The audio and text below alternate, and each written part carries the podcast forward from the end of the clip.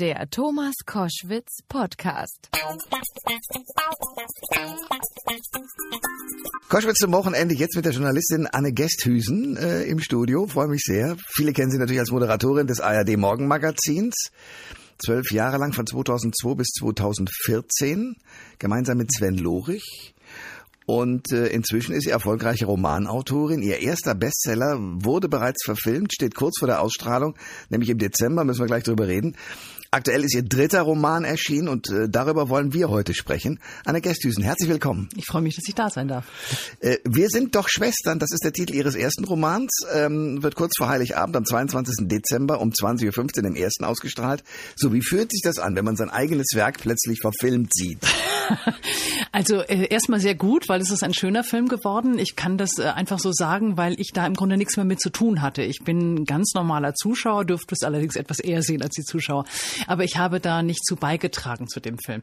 Ich finde, das ist ganz besonders gut gelungen, weil äh, das waren einfach Profis am Werk, die das toll und liebevoll gemacht haben. Und das Wichtige ist ja, man kann ja einen Roman von 400 Seiten nicht in 90 Minuten verfilmen, eins zu eins. Das, das geht, geht, einfach nicht. nicht. Und das hat eben die Drehbuchautorin Heide Schwoche sehr gut gemacht, dass sie sich so ein bestimmtes Thema rausgesucht hat und das, darauf hat sie sich konzentriert. Und das ist das Zusammenspiel der drei alten Schwestern. Und das ist äh, wunderbar gelöst mit den drei Schauspielern, die einfach fantastisch sind und man kann da hingucken. Und es ist sehr schön. Es ist zum Lachen und es ist zum Weinen und man weiß manchmal gar nicht, was man gerade macht. Und äh, trotzdem ist die Autorin ja mit ihrem Kopf dabei gewesen gewesen am Anfang. ja. Also wie ist denn das dann, wenn man sozusagen seine eigene Fantasie äh, in Form von einer biologischen Realität wiederfindet? Mhm.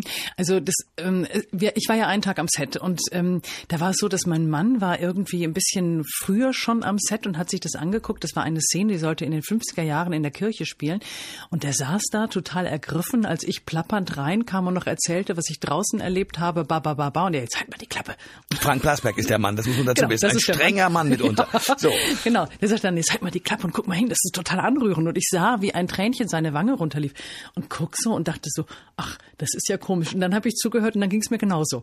Und dann ist mir das erstmal so klar geworden. Also man, ähm, ich habe mich so ein bisschen, glaube ich, auch da äh, versucht erstmal zu wappnen. Das war wie am Anfang, als das Buch rausgekommen ist. Ich hatte so Angst davor, dass ich das nicht mag oder dass ich, als ich das Buch geschrieben habe, dass ich schlechte Kritiken bekomme, dass ich mich so abgeschottet habe komplett. Hm. Und so war das da auch zunächst am Set und dann habe ich gedacht, jetzt lass du mal, jetzt darfst du mal loslassen. Und dann ist es sehr schön und dann geht's auch sehr rein und man denkt sich, wow, cool, echt, sind das die, die ich erfunden habe. Toll. Es geht um Ehen, so kann man das, glaube ich, sagen. Ja, man muss ein bisschen überlegen. Es geht um Ehen und zwar einmal eine alte Ehe oder eine langjährige Ehe, 65 Jahre und die Frau hat, um es mal kurz zu sagen, die Nase gestrichen voll von ihrem Mann und vor allem von dem Patriarchat. Sie hat natürlich in einer Zeit geheiratet, wo die Männer noch bestimmten, ob die Frau arbeiten darf, ob sie einen Führerschein machen darf, äh, was sie äh, einkaufen darf, etc. etc. Und sie hat die Nase gestrichen voll in dem Moment, wo sie in ein Seniorenheim kommt und feststellt, ähm, die anderen Frauen sagen, jetzt lass dir das doch mal nicht gefallen. Also sie hetzen sie so ein bisschen auf. Dann fängt sie an, auf ihre Ehe zu gucken und stellt fest im Nachhinein, sie war lange unglücklich und konnte aber hat keinen Ausweg gefunden. Dagegen geschnitten ist so ein bisschen eine andere Ehe, nämlich die der Enkelin, also eine 35-jährige selbstverständlich selbstverständlich emanzipierte Frau, die ist äh, promovierte Ärztin und die kommt aber auch an einen Punkt, wo sie sich fragt, hey, wie emanzipiert bin ich denn? Nämlich in dem Moment, wo sie Mutter eines kleinen Kindes das große Karriereangebot bekommt und ihr Mann, äh, sagen wir mal, zumindest irritiert ist darüber, dass sie jetzt ja. große Karriere machen will. Ja. Und das ist halt die Frage, also wie war es damals und wo stehen wir denn eigentlich heute? Wie kommen Sie auf das Thema? Also warum schreiben Sie darüber ein Buch? Naja, ich äh, war auch mal die Mutter eines kleinen Kindes und hatte einen Ehemann, der irritiert war ob meiner Karrierewünsche. Ähm, und zum anderen, weil ich tatsächlich, also das, das war so, ist der jüngere Part, dass ich äh, mich immer wieder gefragt habe, wo stehe ich und das bis heute auch noch. Wie emanzipiert bin ich denn eigentlich? Wie emanzipiert will ich denn eigentlich sein? Das ist ja gar nicht so leicht. Man hat ja immer das Gefühl, es wird einem auch von der Gesellschaft etwas ähm, aufgedrückt, dass man auf eine bestimmte Art und Weise reagieren darf als emanzipierte, selbstbewusste Frau darf man sich ja von seinem Mann nicht sagen lassen. Auf der anderen Seite habe ich aber auch gespürt, dass wenn ich mein Ding mache und mein Mann sein Ding macht, dass dann irgendwann so ein kleines Kind oder und die Ehe auf der Strecke bleibt und man muss sich da irgendwie jeden Tag fein justieren. Und das andere, die Geschichte der älteren Dame ist halt tatsächlich auch in meiner Familie, meine Schwiegermutter, die mir viele Geschichten von damals erzählt hat, wo man denkt, so, das kann doch nicht wahr sein, das ist noch gar nicht so lange her, ja, und das ist meine Schwiegermutter. Und ähm, ja, und das hat mich irgendwie dazu bewogen, ihre Geschichten in erster Linie aufzuschreiben, äh, die Geschichten noch zu mischen mit Geschichten von anderen äh, Paaren, die ich kenne, meine Großeltern und so weiter und so fort. Und ich, Entschuldigung, ich liebe das wirklich, alten Menschen zuzuhören, weil ich finde, das Leben kann man eigentlich immer nur aus einer Retrospektive bewerten. Es ist ja ganz oft so, dass man denkt, oh, das war der größte Fehler meines Lebens. Und drei Jahre später denkt man so, nö, war ganz gut. Also mein Beispiel jetzt banal, aber Morgenmagazin, als ich es aufgegeben habe, habe ich ein halbes Jahr später gedacht, wie konnte ich nur so dumm sein? Und jetzt denke ich, yay, gut, dass ich es gemacht habe. Komme ich gleich noch drauf zurück. Ja. Anna Gesthüsen ist mein Gast bei Koschwitz zum Wochenende. Es gibt ein neues Buch von ihr, Mädelsabend. Mädelsabend, weil dann immer da erzählt wird abends. Äh, Mädelsabend ist eigentlich ein Arbeitstitel gewesen. Ich habe, während ich geschrieben habe, ganz viele Einladungen bekommen zu Mädelsabenden und dann habe ich das immer als Arbeitstitel angegeben und habe das mit Arbeitstitel in, die, in, die, äh, in den Verlag geschickt und die sagten, super Titel. Und ich, äh, das war jetzt nicht so gemeint, aber wenn ich drüber nachdenke, ja, es ist toll, weil es auch an Lebensabend, das klingt so an und dann fand ich es ganz schön.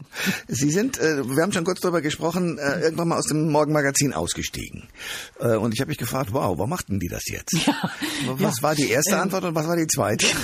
Also die erste Antwort war tatsächlich klar, dass es irgendwann schwierig war, mit Familie zu vereinbaren. Äh, unser Sohn war dann irgendwann auch schon drei Jahre alt und ähm, als der eins war, war das kein Problem. Da schlief der ja auch abends. Aber mit drei Jahren hat er nicht mehr akzeptiert, dass seine Mutter irgendwie um 18 Uhr ins Bett muss. Ähm, sodass er dann nicht schlief und ich dann nicht schlief und ich dann irgendwie nur noch drei, drei Stunden Schlaf hatte, bevor bevor ich in doch ein sehr langes äh, Magazin gegangen bin. Das war ein bisschen anstrengend und mein Mann hat jetzt auch, sagen wir mal, das mental nicht so unterstützt, dass ich da weiter beim Morgenmagazin bin. Ja, das, ja. Ich, das ist ja auch, auch schwierig. Ich meine, der hat nun eine großartige Show in der ARD. Ja. Ähm, wäre blöd, wenn der jetzt in die Vaterzeit ginge. Andererseits, wenn man von Gleichberechtigung auf diesem Sektor spricht, ja. hätte es passieren können müssen eigentlich, oder? Ja, Lange Diskussion. Ich weiß jetzt nicht. Ja, wir haben tatsächlich lange gerungen. Also ich habe nie ernsthaft ähm, gesagt oder gewollt, dass er mit Hard Aber Fair aufhört. Dazu ist mir die Sendung dann auch zu wichtig. Ja. Und ich finde auch, dass der nicht ersetzbar ist. Vielleicht ist das lieber, aber ich finde, er ist nicht ersetzbar als Moderator ich, von Hard Aber Fair. Ich habe mit ihm nichts zu tun. Ich unterschreibe das aber sofort, ja. Und ähm, deswegen wäre ich nie auf die Idee gekommen zu sagen, nee, du musst jetzt mit deinem Job aufhören. Ja. Das hätte ich irgendwie ziemlich absurd gefunden. Ähm, insofern war klar, dass äh, gut, man kann das natürlich auch, machen wir uns nichts vor, wenn beide einen Job haben, ist auch das Geld da, um es anders zu regeln. Aber es ist für, ich, ich weiß nicht, ob es für Frauen ist. Für mich war es schwierig, ähm, so sagen wir mal, mein Ding, mein Streifen durchzuziehen, zu sagen, nee, mein Ehrgeiz, den ich hatte, und ich bin sehr, bin ein sehr ehrgeiziger Mensch, das ist mir wichtiger als dieses kleine Würmchen, das man ja auch gewollt hat.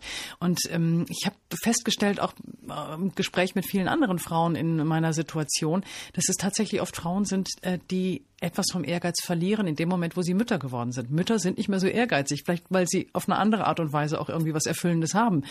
Und ähm, das Lustige ist, es gibt äh, tatsächlich aktuelle Studien zu diesem Thema.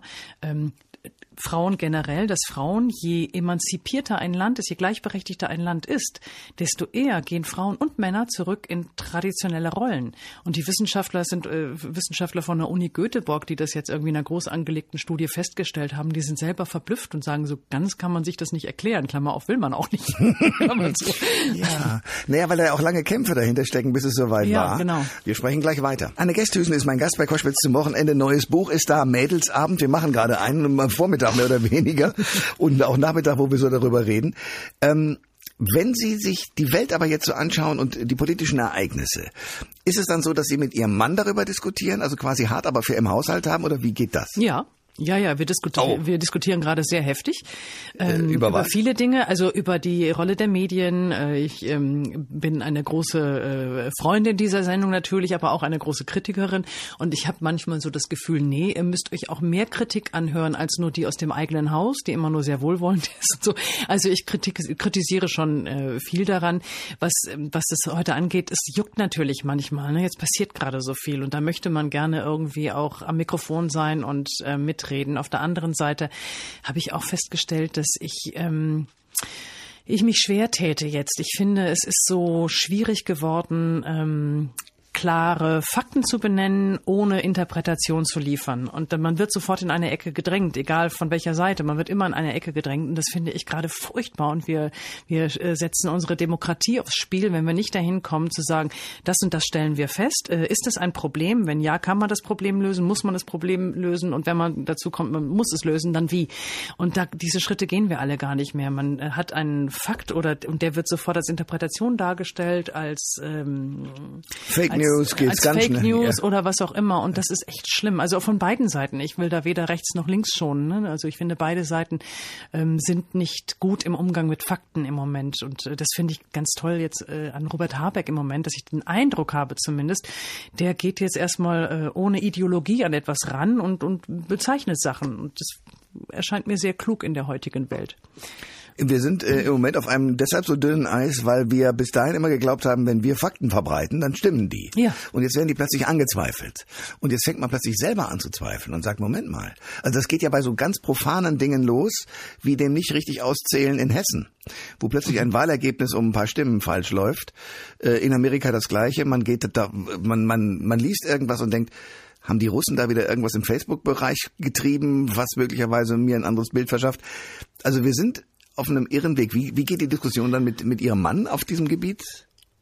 Ähm, also mein Mann ist da äh, traditioneller. Also ich habe tatsächlich das Gefühl, dass, dass ich ähm, äh, auf irgendwie schwimmenden Platten stehe und die Welt sich irgendwie verschiebt. Und äh, das finde ich beunruhigend.